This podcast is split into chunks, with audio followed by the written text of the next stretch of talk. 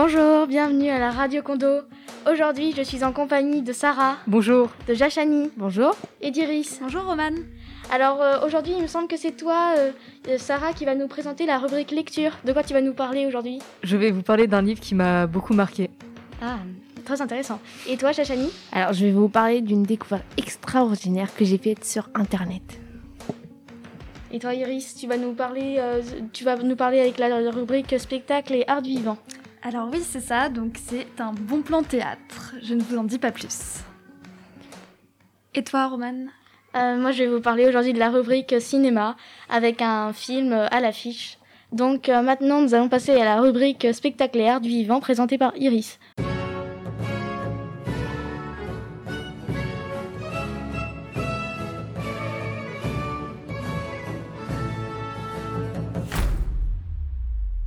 Avis aux membres du club impro et à ceux qui aimeraient en faire partie, j'ai déniché le bon plan théâtre du moment, les spectacles d'impro. En tant que spectateur, je tiens à le préciser. En tout cas, c'est idéal pour ceux qui veulent sortir et se divertir, échanger un peu du cinéma sans se blinder. Je suis allée en voir trois et je suis toujours ressortie avec le sourire et bluffée par les acteurs qui jouent de manière si naturelle qu'on croirait que tout est préparé en avance, ce qui n'est pas le cas bien sûr. Mais comment en être sûr? Alors c'est très simple, lors du premier spectacle que j'ai vu, on voyait en direct les comédiens piocher des petits papiers sur lesquels chaque spectateur avait écrit. Par exemple, moi j'avais noté Yeti, et c'est assez drôle parce que mon mot avait été pioché et j'ai pu découvrir l'histoire qui était en rapport, imaginée en direct par les acteurs. Le second spectacle que j'ai vu, le Sunday Impro Show, était un peu différent. Tout d'abord, c'est un spectacle qui n'a lieu que le dimanche et chaque fois les comédiens changent. On peut donc tomber sur une troupe plus ou moins douée d'une semaine à l'autre. En début de spectacle, les professionnels interagissent avec le public, discutent avec vous pour pouvoir s'inspirer des anecdotes, professions et activités des spectateurs. Pour ma part, j'ai confié que j'avais joué au Monopoly avant de venir, ce qui a bien inspiré les comédiens, je vous laisse imaginer la scène. Le troisième spectacle que j'ai vu s'appelait Sabotage et reprenait le principe du premier spectacle, avec les petits papiers. C'est celui que je vous conseillerais le plus puisqu'il y a toujours des représentations en ce moment au théâtre du Marais. La mise en scène reprend un peu l'idée du film Jumanji. Après avoir découvert les mots du public, les incroyables acteurs s'engagent dans une course contre la montre pour défier un maléfique jeu qui les a piégés. Bref, je conseille fortement les spectacles d'impro, qui sont nombreux sur Paris, ont lieu souvent dans des très petits théâtres, 30 personnes max, qu'il faut soutenir en cette période difficile et qui offrent une ambiance chaleureuse et cosy. De plus, ça plaît à tout le monde, les amis, les parents, si si, il y a des gens qui vont au théâtre avec les parents, même au lycée. Donc voilà, j'espère que l'idée vous tente et que ça vous plaira autant qu'à moi si vous testez. Merci Iris pour ce super bon plan. Alors, euh, ça t'a donné envie d'a- d'aller voir un de ces spectacles, euh, Alors, Chachani? oui, comme je fais de l'impro aussi, ça m'a encore en- donné envie de regarder un spectacle. En tant que spectatrice et non euh, joueuse, du coup. Et toi, Sarah? J'aime beaucoup le cinéma et là, ça me paraît être une belle alternative. Ah, tu nous tiendras au courant s'il y a des nouveaux euh, spectacles? Bah, avec plaisir. Et maintenant, c'est l'heure de la rubrique art visuel avec Joshani.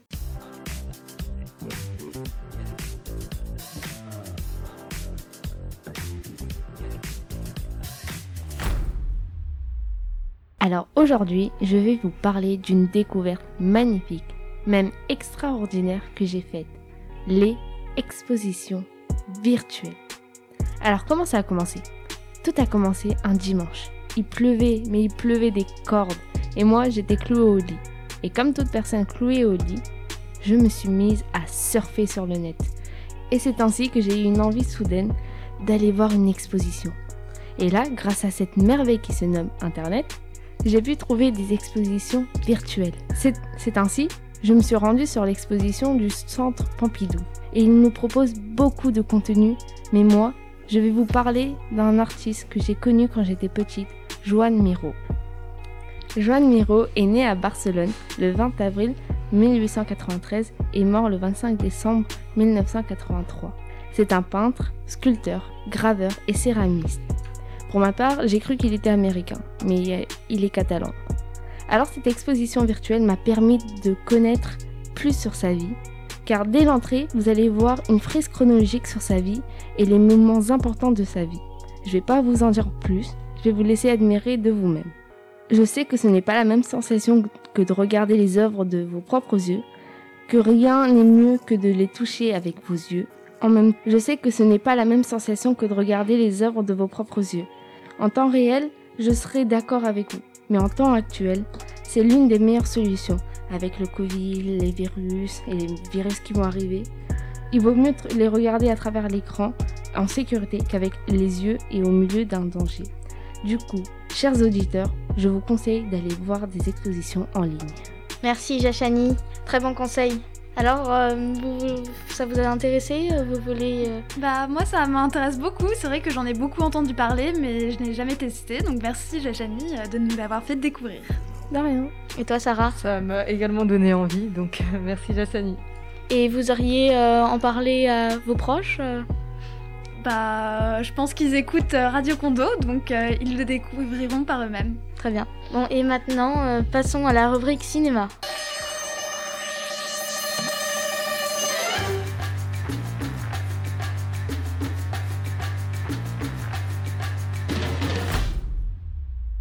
Aujourd'hui, je vais vous parler d'un nouveau film à l'affiche, La Panthère des Neiges, réalisé par Marie Amiguet et Vincent Munier. Appartenant à la sélection Le cinéma pour le climat du Festival de Cannes 2021, La Panthère des Neiges s'inscrit dans une démarche de sensibilisation écologique et de prise de conscience de l'importance de la nature et de la biodiversité. Ce film, sorti le 15 décembre 2021, met en scène le photographe et réalisateur Vincent Munier, accompagné du célèbre écrivain Sylvain Tesson, auteur du livre Panthère des Neiges, dont le film s'inspire. Son livre a d'ailleurs été récompensé par le prix Renaudot et le prix Gallimard de 2019. On y voit, au cœur des plateaux tibétains, le photographe et l'écrivain partir en quête de la panthère des neiges. En parcourant les sommets enneigés, Vincent Munier apprend à Sylvain Tesson à déceler les traces et à pratiquer l'art de l'affût, état indispensable pour pouvoir capturer un de ces instants magiques avec la nature. Durant ce fabuleux voyage, l'auteur raconte la beauté du monde, mais aussi la patience qu'il faut avoir pour capter cette connexion avec la faune. Il s'interroge aussi sur la place des êtres humains au milieu de cette nature sauvage, mais délicate à la fois. Si vous aimez les beaux paysages et que vous souhaitez vous évader de la monotonie des villes, ce film est fait pour vous, et peut-être parviendrez-vous à percer le mystère de ce merveilleux félin des montagnes qu'est la Panthère des Neiges.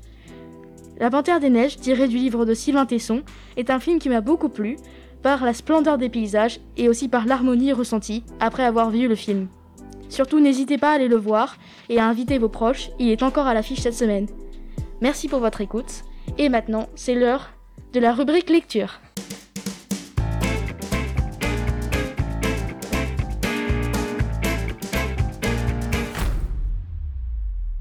Aujourd'hui, j'ai choisi de vous parler d'un livre paru chez Grasset en 2020.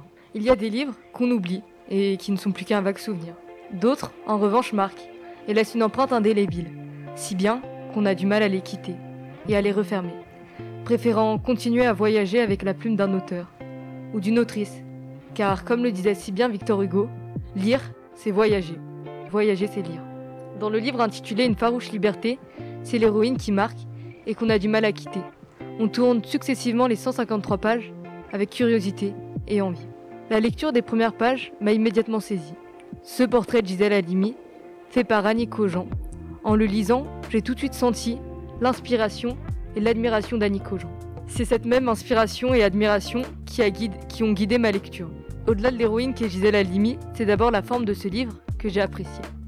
Ce livre est un livre d'entretien entre la grande journaliste du monde, Annie Cogent, et son amie Gisèle Halimi. Annie Cogent trouve et pose les bonnes questions, permettant ainsi à Gisèle Halimi de rebondir sur des étapes essentielles de sa vie. On se retrouve ainsi successivement transporté en Tunisie dans les années 30 dans une famille tunisienne pauvre, assistant à la naissance et à l'adolescence de cette grande figure du féminisme. On a ensuite plongé aux côtés de Gisèle Halimi et des indépendantistes tunisiens et algériens.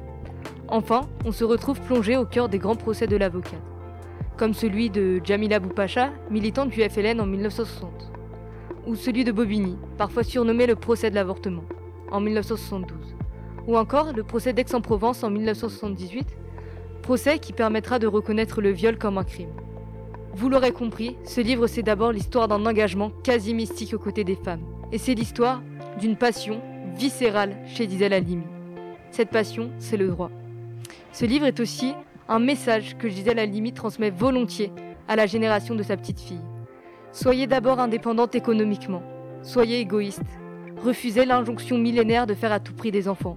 Et surtout, n'ayez pas peur de vous dire féministe, car c'est un très joli mot et un combat valeureux qui n'a jamais versé de sang.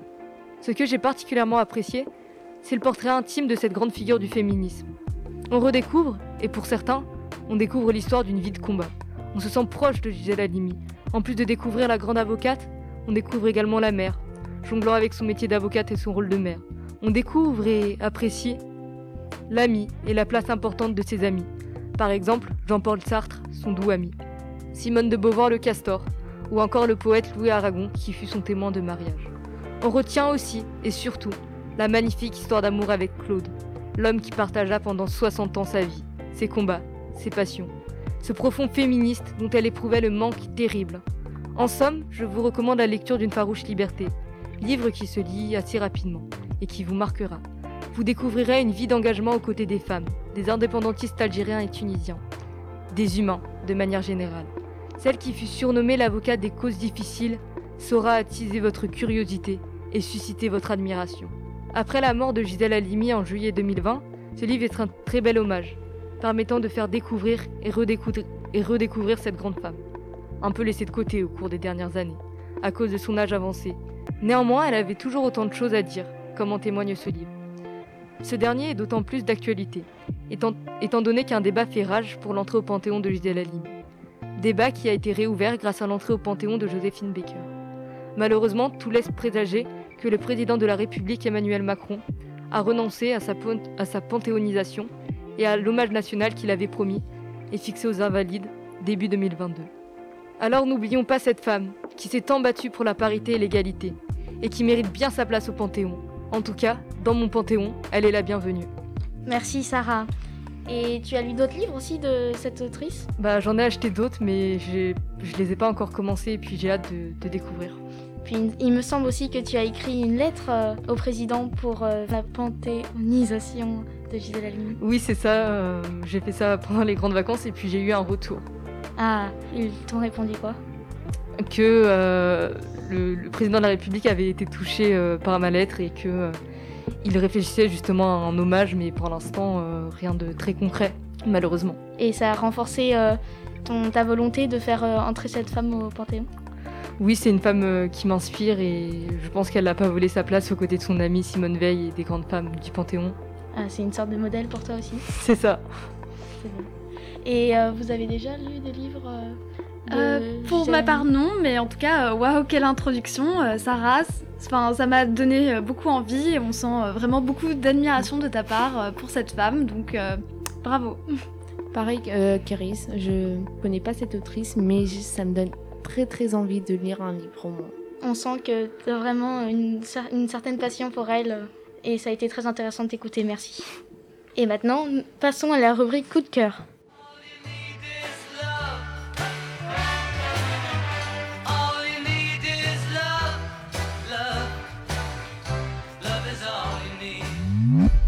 Donc euh, cette semaine, euh, chacune de, nos chroniqueuses vont vous présenter euh, le coup de cœur de la semaine. Alors Sarah, quel a été ton coup de cœur de cette semaine Moi, je vais vous parler d'un film que j'ai vu récemment qui s'appelle En attendant Beaujangle. Et vous découvrirez euh, l'histoire euh, d'un amour fou qui fera d'ailleurs naître la folie. Je salue d'ailleurs la performance euh, de l'actrice principale Virginie Efira et euh, de son duo euh, Romain Dury. Je vous le recommande. Et le film, c'est celui adapté du livre euh, En attendant Beaujangle Oui, c'est ça, ça a été adapté d'un livre qui a connu euh, un franc succès. Ah. Et toi, Chachani, quel est ton coup de cœur de cette semaine? Alors, mon coup de cœur de cette semaine, c'est le dernier film de Spider-Man No Way Home avec les acteurs Tom Holland et Zendaya. Alors, c'est vraiment un coup de cœur, je peux même le regarder 10 fois, 20 fois de suite parce qu'il est tellement génial, je vous le recommande. Euh, le seul problème, c'est qu'il est, il est, il est disponible que au cinéma. Ah, d'accord. Et euh, bah, vu- vu comment tu nous l'as vendu, c'est sûr que là, je suis sûre que tout le monde a envie de le voir autour de cette table.